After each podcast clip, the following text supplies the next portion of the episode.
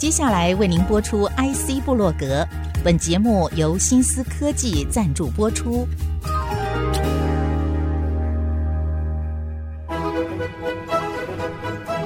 欢迎登入 IC 部落格，让部落格阁主谢美芳带您网罗市场情报，链接产业趋势，预见科技未来。请登入 IC 部落格。听众朋友再度收听 IC 部落格节目。我是 IC 部落格阁主谢美芳，今天在新思科技系列专题当中哦，第一集的节目为听众朋友邀请到的是电子时报黄清勇社长，和听众朋友在节目当中剖析我们在半导体产业链上丰富的经验，这样的一个观察，对于我们未来整个产业链的发展有什么积极的建议？社长，欢迎您。美芳还有科技业的朋友，大家好。在我们现在这种产业链发展，碰到供应链断链，现在又因为通膨、战争这些黑天鹅因素，所以在这样的情况之下来看，我们台湾半导体产业的发展呢，目前的确会有一些当务之急，是需要特别去注意的。给业界一个建议。我其实希望说，我们的听众朋友用不同的角度来思考，未来两年甚至三年，全世界不景气的时候，我们怎么去应对。大家如果回顾过去五十年了，半导体产业形成一个真正的产业，大概是在一九七零年代以后。大家知道，Intel 是一九六八年创办的，所以 Intel 是一九七零年代非常标准的一家公司。然后除此之外，有 TI 啦这些公司，对不对？然后大家有没有发现一个问题？过去五十年来，半导体业真正蓬勃发展，或者是创造出领先优势的时间，都是在不景气的时候。然后大家没发现吗？大家想一下，一九七零年代半导体哈，原来啊，在一九六零年代的时候都附属于，比如说 IBM，或者是日本的 NEC，他们可能有自己半导体的需求，所以就用半导体制作出很多不同的零件来搭配他们的系统产品，所以半导体是个附属的行业。那真正形成行业是在一九七零年代以后，所以我们就开始看到，哎，大家回想一下，一九七零年代有哪几件重要的事情？从全球的经济面来看。一九七零年代有两次的石油危机，还记得吧？嗯、是，对不对？这第一个问题。第二个问题是，哎，大家都觉得说，一九七零年代是婴儿潮世代长大的时代，大家竞争会不会比较激烈？呀，会吧？对不对？嗯、第三个就是说，你会发现说，哎，好像市场没有被创造出来。为什么？大家知道，一九七零年代的中国市场还不是个市场。一九八零年代，个人电脑刚刚起飞的前面几年。全世界的市场怎么分配的？你知道吗？嗯，百分之四十在美国，百分之三十在西欧。西欧那时候是十四个国家，嗯，苏联还没有解体哎，苏联也不是一个好市场。嗯，中国还没有改革开放哎，日本呢占全世界百分之十哎，嗯，欧洲、美国、日本占了全世界百分之八十，others 其他国家只有百分之二十。是，好，所以你开始想象一下，在那个时代，半导体开始形成一个产业。然后呢，一九七零年代的时候，Intel 的记忆体是全世界百分之八九十的市占率哦。嗯哼。然后你开始发现一个问题：一九七六年的时候，日本人觉得说半导体的确是一个重要的行业。嗯。所以，NEC、Hitachi、Toshiba 这些公司组织了产业的联盟，就开始这个不同的产业、不同的技术，对不对？然后日本就结合成一套，所以就日本公司嘛。呀国家来主导了，然后你就发现了另外一件事情：一九八五年的时候，Intel 决定放弃记忆体，因为他做不过日本人啊。是。然后呢，Intel 同时也赢到另外一个机会，就是 Intel 知道说个人电脑开始起飞了，因为一九八五年是个人电脑元年呢，因为 Microsoft launch Windows，好，这是第一个概念。第二个概念就是说，一九八五年以前的个人电脑其实有很多是非法的电脑，嗯，就是 Apple II 拷贝的。嗯一九八五年有一件重要的事情，它改变了全世界个人电脑产业，尤其是因为李国鼎执政，接受美国科技顾问 Buff Evans 的建议，他说：“哎，不要再搞非法的啦。那我们 IBM 有一个 pattern，就是你变成 IBM 相容电脑，你付一点专利费，我忘了多少钱，比如说十块美金做一台，然后你就付给我们十块，然后你就变成 IBM 相容电脑。我们是这样才起来的。”就是因缘际会，一九八五年，Intel 决定放弃记忆体，全力抢攻微处理器。所以一九八六年，他们推出三八六的 CPU，然后才有 South Bridge、North Bridge 北桥跟南桥的技术标准规格，然后台湾就跟着标准规格大量生产。我们是这样长大的。然后在那个时候呢，大陆还搞不清楚状况。OK，所以它有很多的机缘。所以每一个不同的阶段，它都有正面跟负面的。就一九八零年代，我们这一群人刚刚从学校校门出来，研究所念完，也不晓得怎么办。然后呢，我们的前辈叫胡定华、曾凡成啊、曹新成，哎，他们就参加美国 RCA 的计划，去学一点技术，把那个美 Starch 带回台湾。哎，我们就开始摸索。联电是一九八零年成立的，嗯，你还记得吗？我我记得一九九一年我派驻美国哦，我一个美国的同事就跟我拿了一个杯子，那个杯子会有音乐的杯子哦，哦是。然后你知道吗？一九九零年代初期的时候，那个圣诞卡会唱歌哦，就是把那个 IC 卡置入的对，陶瓷杯。我就我就跟那个美国同事讲，我说我给你打包票。这个杯子是台湾人做的，好，他说：“哎，你怎么会知道？”我说：“因为 Melody IC 是我们联电做的。” OK，就是你要知道我们的成长过程是我们从最简单的东西开始做，我们建立了经济规模，我们又很会量产，嗯，我们就一路一路这样走上来。我们有一些运气，但是我们也面对过很多时代的转折，是。好，比如说。大家有没有发现？嗯，一九九八年亚洲金融风暴过后，嗯，台积电就进入另外一个台阶，真正成为世界级的领袖公司是在二零零九年以后。哎，好，二零零八年你还记得世界金融海啸啊.所以 Internet Bubble 世界金融海啸这些过程当中，每一次都带动了一个新的时代的开始。其实二零零九年它不是只有台积电独家，嗯，三星也在那个时候。在记忆体上面完全超越其他的对手，因为韩国另外一家公司叫 SK Hynix。原来是叫 Hynix，但因为亏损累累，你知道，二零零八年台湾的记忆体公司欠了银行四千亿台币，哇，所以大家都很紧张，对不对？是，不是只有台湾，韩国的 Hynix 也奄奄一息，日本的公司尔必达这些公司都奄奄一息，因为大家没钱呢，对不对？只有三星有钱，嗯，所以三星在那一年那两年，它的资本支出的成长率一年是三十六，一年是二十四，只有三星有钱，只有台积电有钱，所以三星没有能力在同时搞记忆体又搞晶圆代工。台积电就专注在晶圆代工上面，所以两个各占一块，这了解我意思吗？各有风云。对，然后二零一二年，Hynix 快垮了，嗯，所以韩国政府就去协调，有一家电信公司叫 SK Telecom，是韩国最赚钱的电信公司。他说：“你国内市场做服务的，你赚了很多钱，拿点钱出来买 Hynix。”所以海力士就变成 SK Hynix，是这样来的，这样来的。对，因为否则他也欠了很多钱啊，他也活不下去啊。是，所以一个国家在关键时刻。你容不容许你的部长级的官员做出关键性的决策？就二零零八年，如果我们那时候我们愿意拿二十亿美金去把尔必达买两席董事，尔必达活下来，台湾也活下来，日本跟台湾的记忆体产业就完全是另外一回事。不敢啊，我就说我们的社会容不容许我们的政府官员做错决策的时候，他没有道德的问题的时候，我们应该包容。嗯，要不然每个都要对，谁敢做？是，然后做对了，你也不会变成怎么样，你也不能去选总统，对不对？嗯，所以你开始面对这些问题，我们现在的社会要开始忍受没有道德瑕疵的错误。是，好，所以专业的问题你不会每次都对，你叫我当部长，我也不一定做得了。嗯，那个有不同的专业，你如果要我去从政的话，我第一个会想说，这个工作我能不能做得比别人好？这个工作我的价值在哪里？这个工作呢，符不符合我的条件特质？很多我会想过一百遍以后，我才说，哦，这个工作我能不能做？我因为想过一百遍以后，我只敢做电子时报社长。还好这个电子时报有您啊，社长。我觉得听你这样子分析的话，我们会觉得说，每一个转机的这个时刻哈，其实自在人心。哎，产业的瓶颈反而会有一番作为的开始，这种可能性。危机入市嘛，哈。但是危机入市讲的很开心，嗯哼。但是呢，你凭什么？为什么是你？哦，对，有一些必在的，就是你必须是高筑墙、广积粮，是。好，就是说你过去深沟高垒。嗯、我已经布局好了，我不怕你，我的条件很好。嗯，广积粮是只有我有钱，你们都没钱呢。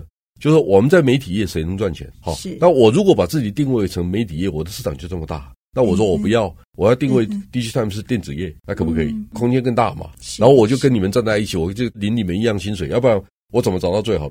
举例来讲，你的定义、你对市场的理解、你的眼界，所以张忠谋董事长讲过很多次啊，CEO 气势为先，就是你的气量。你的见识到什么地方？你的公司天花板是三米高还是三十米高？是你 CEO 决定的。如果我们每天都在斤斤计较啊，小不小眼睛的事情讲一大堆，那我们怎么长大？这件事情让我想到，就是说半导体其实基期太低了，所以我们上半年表现实在太好太好了。嗯、下半年碰到这样的一个情况之下的时候，我们要怎么样去看未来的三十米？我们先休息片刻，稍后再回到 IC 部落格。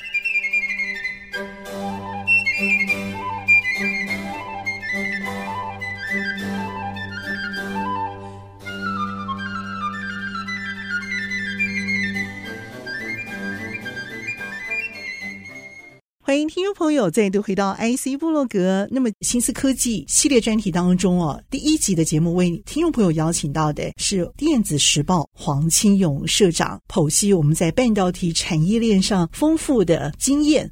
这件事也让我想到，就是半导体其实基期太低了，所以我们上半年表现实在太好太好了。嗯、下半年碰到这样的一个情况之下的时候，我们要怎么样去看未来的三十米？你那视野还是要整个拉高，这个时候你的态度就要先健康，可以重新的再来看我们台湾产业所拥有的一些人才呀，还有您刚所分析到的这些重要的几个优势的点。我一点都不担心半导体业短期的问题哈，嗯、因为我觉得我比较需要忧虑的是我们三年五年以后会碰到哪些问题？为什么哈.举例来讲，我们台积电的董事长刘德英董事长在媒体上说。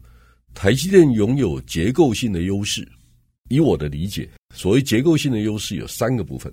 第一个部分呢，就是我们的制程制造能力、产能是世界顶级的；第二个，我们的客户结构五六百个是世界顶级的客户结构；第三个，ecosystem，我们的生态体系是全世界最好的。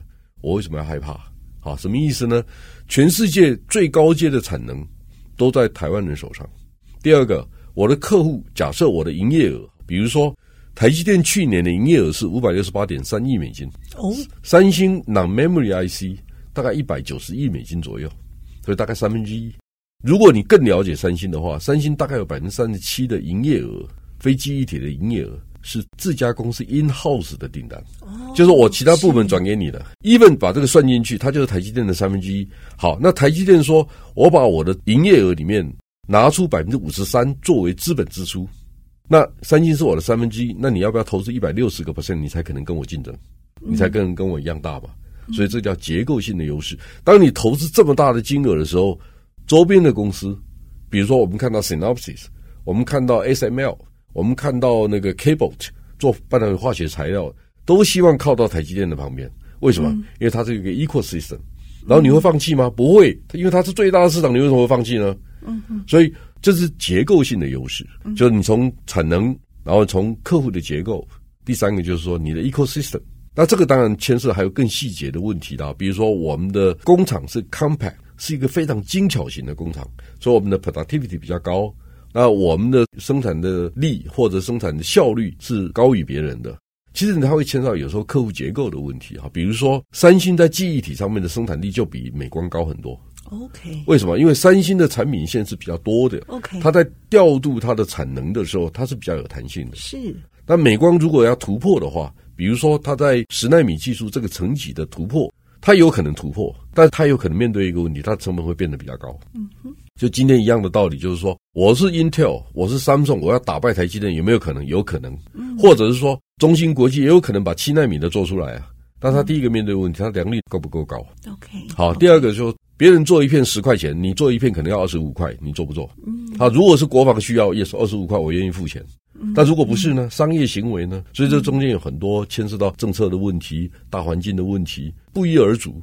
嗯。所以今年上半年景气很好，那下半年会怎么样？记得一点。三大主力产业在未来三到五年大概就很平稳。哪三大呢？第一个，个人电脑，全世界一年大概三亿台，短期间之内不会改变的，因为最好的时代已经过去了。为什么？二零二零年的时候，全世界的笔电就卖掉两亿四千六百万台，今年会回到两亿零八百万台，大概有一亿台是 desktop 桌上型的，所以加起来三亿台，就这么多了。使用电脑人比例结构都已经稳定了，这是第一种。第二种手机大概会维持十三亿只，今年可能会跌到剩下不到十二亿只，因为大陆封城啊，一些经济变动的问题，inflation 的问题，基本上未来三到五年大概就是十三亿只，也不会再成长了，大概就这么多。汽车呢，今年可能是八千万辆，最多涨到一亿辆，大概就这么多了。好，你开始面对一个，诶，好像市场不太会成长嘞，有点 fuzzy。但 no，每一辆汽车里面半导体的比重会增加。太好了。第二个，当你所有的应用上了云端以后，云端后面的伺服器会增加，软体的机会会增加，应用的机会会增加，在地的价值会增加，服务业会增加。你有没有想象一下，就说，哎，我们 IC 之音有一天跟某一个电信服务商合作？让我们的音乐、声音、内容可以随时插播在各个不同的车子里面。我们为什么局限在桃竹苗呢？哦，这真的是有一个有创意的连接。是啊，你开始会想到，它是 服务的一环。只要你是好的内容，比如说，我随便举个例子啊，如果竹科的朋友认为 IC 之音的内容很好，那我们能不能授权给中科跟南科？那为什么台积电连年不来找我们谈这个事情？假设是这样子，就是说。我们好的东西不断的复制的成本很低，效益很高。软体跟硬体最大的差异在这里，硬体的事业模式很容易复制，但复制硬体的成本很高。软体的事业模式很难复制，因为制作的成本很高，但是它复制的成本很低。所以这两个完全不同。只是我们觉得啊，那个干过什么事？假设您要在台南园区做出一个类似新竹这样的资讯或者音乐的享受环境，那是很困难的，因为没有经济规模。好，但如果你在 Internet 的时代里面，你就发现这不是个障碍啊，Boundaries 就是没有疆界的时代嘛。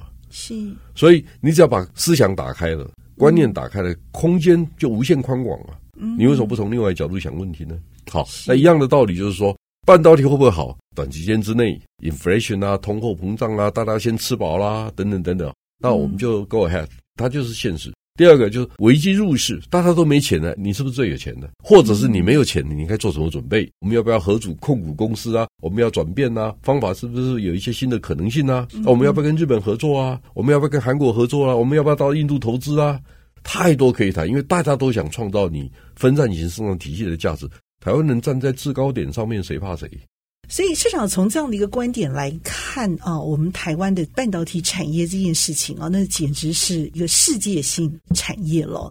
如果大家同意刘德英董事长讲的，台积电拥有结构性的优势，那您为什么不认为台湾的半导体业也拥有结构性的优势？因为我们的下游客户是谁？就鸿海、广达、人保、伟创这些公司嘛，这是第一个问题。第二个问题就是说，他们开始分散型的生产体系。他们开始到印度、到越南很多不同的国家发展。那以前所有的半导体零件都在哪里调度？在香港调度嘛。那桃园的价值就高了。桃竹苗地区，我听说有两千个报关行啊。那报关行的朋友在听到我们这个课的内容的时候，你会觉得半导体开始跟你有关呢。嗯，好，你就可以创造价值。你不要只是搬箱子，你要开始知道你搬箱子的背后有很多的附加价值。是，我说美方，你知道吗？世界的贸易总额里面。重量而言，只有零点二一个 percent 是靠空运的，嗯，但是有二十六个 percent 的贸易是靠空运。第二个，台湾的重量是零点二三个 percent 是靠空运的，是。那台湾的对外贸易金额百分之四十七是靠空运的，你知道吗？哦，更悬殊了。好，第三个问题，您知道为什么百分之四十七？因为在的都是半导体啊。这是你想知道的问题嘛？第四个问题就是，您知道我们出口的半导体百分之六十都是卖到大陆去的。OK，那韩国也是百分之六十。好，那问题来了，台湾去年半导体出口金额是一千五百五十五亿美金。嗯哼，百分之六十卖到大陆去，将近一千亿美金，对不对？那韩国也是，但你们知道吗？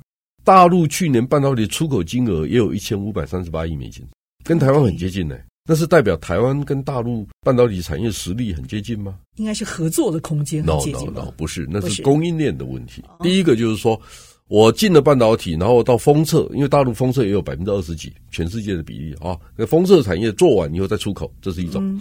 第二种就是说，哎，越南的，比如说北越的北江省啊，红海啊，或者是不同的公司单位的生产基地，那零件从哪里调度？深圳、广东那边调度了，那广东从哪里调度？广东从香港调度了，香港谁出货？台湾出货。就你发现说源头在台湾，那以后可不可以从桃园直接到越南？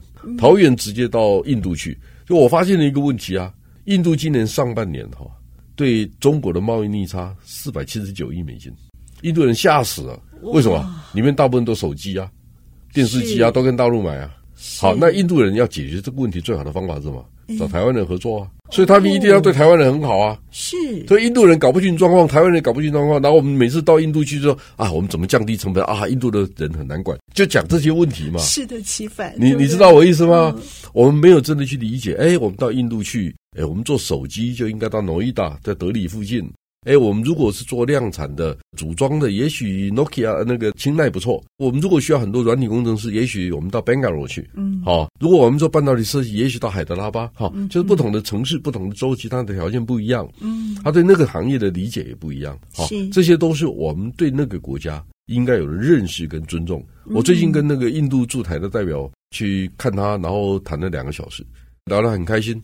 他的助理就告诉我说。大使啊，那个老家在阿萨姆。我说阿萨姆在印度的东北边，那边有七小洲，你们知道吗？哦，真的这么清楚。第二个，阿萨姆红茶很有名啊。是啊，对不对？所以它的原生种是来自中国的福建，十九世纪中叶的时候才带过去的，代表叫戴国兰，就印度人嘛。那我就跟他讲说，哎。你不要叫我们去阿萨姆生产手机，那个地方不适合。那叫七小洲，嗯哼，但那个地方啊，旅游应该是很好的地方。我没去过，但是我认为旅游应该是很好的地方。我说，我们开始想象一下，我们从德里能不能有一条台湾人专属的旅游路线？嗯，让他们去寻找茶的故乡，第二故乡。我说，台湾人对茶是很理解的。举例来讲，就是说每个地方的条件不一样。那那边地方应该最近有很多改善。我以前大概十几年前读印度的资料的时候，我很惊讶，印度七小洲还有毛派游击队。哎呦，这么多小故事！所以就有很多很多很有趣的事情。然后那边有一条河流过去，那条河叫布拉马普特拉河。为什么跟你讲这条河？你知道吗？决定有原因，但是为什么？那那它上游叫雅鲁藏布江啊，在西藏啊，在西藏，原来就是那条河就流到印度境内，就变成布拉马普特拉。是这样串起来都有故事了，而且还是同一条上很有趣吗？对，台湾发展这个高科技产业，真的就是从国际的一个视野跟供应链来看这件事情的话。每一个时刻都是重要的关键时刻，对不对？所以我想，这个也是在节目里头，市长您为什么要提我们的半导体产业，甚至我们的护国神山群在这里头可以继续以这个做 base，甚至在碰到一些黑天鹅发生的时候，我们还是有自己拥有的优势，就必须要一定的高度来做联合的动作。我们怎么去靠拢自己的实力优势来继续前进？我想这个是您想要提醒我们的，对不对？那我们其实还有很多的供应链是在这样的一个群山体系里头。我们怎么样去透过利他变成一个利己的一个行为？我觉得最重要一点就是说，回到专业、回到知识为本的判断方法。大家看到半导体受到大家瞩目，所有的媒体都在写半导体。那我的问题是：您真的了解半导体吗？您真的了解这产业的结构吗？举个例子来讲，台湾去年的贸易顺差六百多亿美金，但很多人不知道，我们光半导体的贸易顺差就七百多亿了。如果你谈 GDP 哈，GDP 是一个国家的附加价值的概念，政府支出、民间消费、投资，第四个什么？第四个项目就是贸易盈余。所以贸易盈余就是本身就直接是 GDP，因为出口减进口嘛，你出口比较大，那个留在国内的附加价值，光半导体七百多亿美金。好，这第一个问题。第二个问题就是我们台湾的 GDP 总量是七千九百五十亿美金左右。换句话说，台湾的 GDP 光是贸易盈余这一块，半导体贡献了百分之九点五。这是第一个问题，好。第二个层次就是说，附加价值，一个企业的附加价值包括哪几块？第一个营业净利，第二个租税负担，第三个资金成本，第四个员工薪资，第五个折旧。嗯，你把它算起来，你大概就知道你这家公司对整个国家的 GDP 的贡献值多少。所以台积电可能超过百分之五。那我们开始想象一下，薪水，台积电有六万个员工，联电有两万个员工，联发科有两万个员工，他们留在台湾，每一个人平均薪资多少？它衍生的附加价值有多少？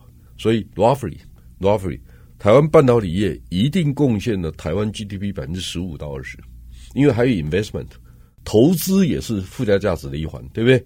光是台积电资本支出是四百亿美金，那联电多少钱？旺宏呢？华邦呢？他们都很重要啊。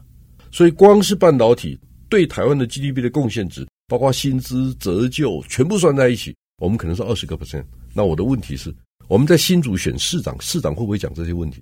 我们来想象一下，就是说，如果我是个政治人物，我如果与民同在，我如果想象的是我对这个社会的贡献，那我要借力使力，我并不是把我一个人塑造成神，说我什么都很厉害，然后呢无所不能，不是不是，一个好的首长是应该要指导，应该有战略目标，应该有定义市场，比如说我们要把。新竹，我们要把桃园定位成一个什么样的城市？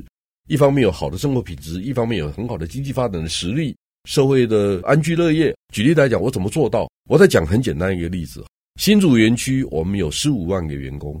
假设我们每一年缴税缴一千亿，新竹市愿不愿意听一下？说我们拿出百分之三来创造我们这个行业未来的附加价值，这是一个诱人的提议。我就说我缴一千亿嘛，那你每一年有一个专款，就是三十亿台币。三十亿台币，我来办更多的培训课程，更多的国际的研讨会，去定义台湾的价值。我在桃园机场就让大家知道，桃园机场是全世界排名第四的空运机场。有听说，但是两百七十九万公吨我都背得起来。你背太多数字了。我没有刻意去背，我只是听完我就记得，因为我觉得这是有意义的数字。桃竹苗地区，我们三百八十二万人，我们 IC 之音的听众群里面，我认为第一个。科技业的人可能五十万人，跟科技业有关的人可能是一百万人。那或者你现在跟科技业无关，那您将来进了半导体业或者进了供应链、印刷电路板这些行业的时候，您对这行业有没有基本的认识？嗯，您为什么要理解这个事情？好，第二个，你会不会因为您发现说，哦，半导体贡献台湾 GDP 将近百分之二十，您会不会觉得您是其中的一环而觉得引以为荣？你会不会对你的职业充满了自豪感？嗯，我对别人有价值嘞。我如果没有很好的待遇，我怎么有钱去买书呢？我怎么有钱去听音乐呢？我怎么有钱去做旅行呢？等等等等。我想这些就是一个半导体业或供应链在台湾它扮演的角色。它其实不是钱的问题而已，还有包括社会知识的流通。读很多书就会开始想象，就是说，诶，我们能不能让更多人更有钱？不是只有我们少数人有钱，是因为没有意义啊。你赚到最后，你会发现哦，那就是账面上的数字。嗯、我有一次问我太太啊，我说我还有多少钱？我太太说你没钱呐、啊。我说不会吧？她说你的钱都家用的，剩下都是我的、啊。就是你怎么比呢？这件事情也让我们学到了一个功课啊，就是 先生真的是很重要，然后太太的眼光好很重要。当然这不是重点，重点是 台湾的产业真的有我们相当有潜力的优势，要自信自己的国际视野，那么一起走入这样的一个国家队的行列。今天节目非常的谢谢我们博学多闻、口才便捷的黄清勇社长精彩的分享，谢谢。IC 部落格，我是谢美芳，和社长一起在频道上和大家 say goodbye，拜拜。本节目由新思科技赞助播出，新思科技为台湾半导体业创新，从晶片到软体，推动万物智能新时代。